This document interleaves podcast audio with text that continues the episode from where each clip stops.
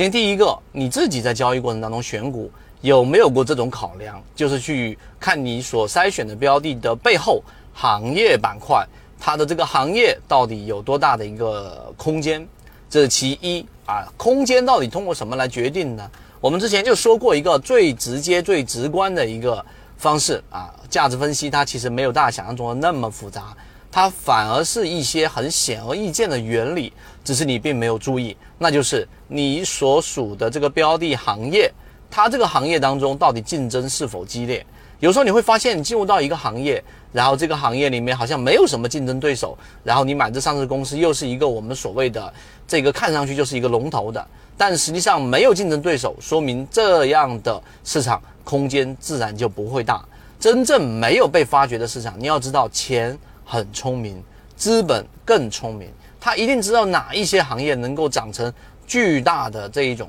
呃大的龙头或者大的空间。你想想这个智能驾驶，你想想特斯拉，你就明白这个道理了。所以行业空间决定了你的标的是否能够长成大金鱼。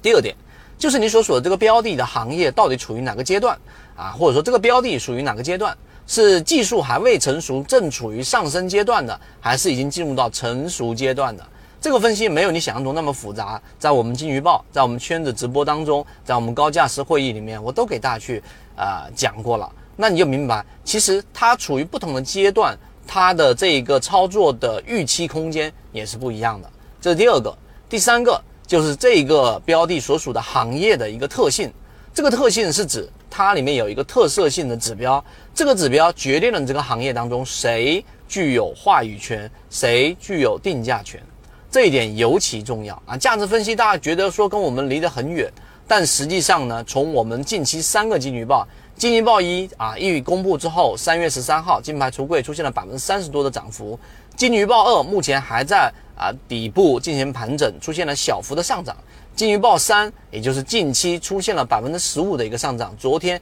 几乎冲到了涨停板。这些表现都告诉给我们，我们圈子用圈子模型加上价值分析的这一套交易模式，既有很强的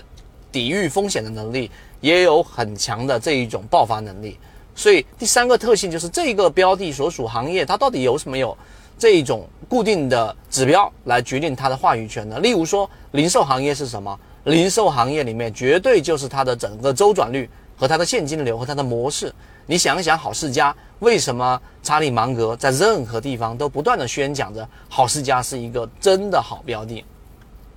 所以这个我们所讲的这三个要素，决定了我们大部分人可能在选取标的的时候和真正长庄股翻倍股。的一个差距就在这里了。当然，我有细节的讲解完整版视频，想要获取的可以找管理员老师获取。今天讲，希望对你来说有所启发，和你一起终身进化。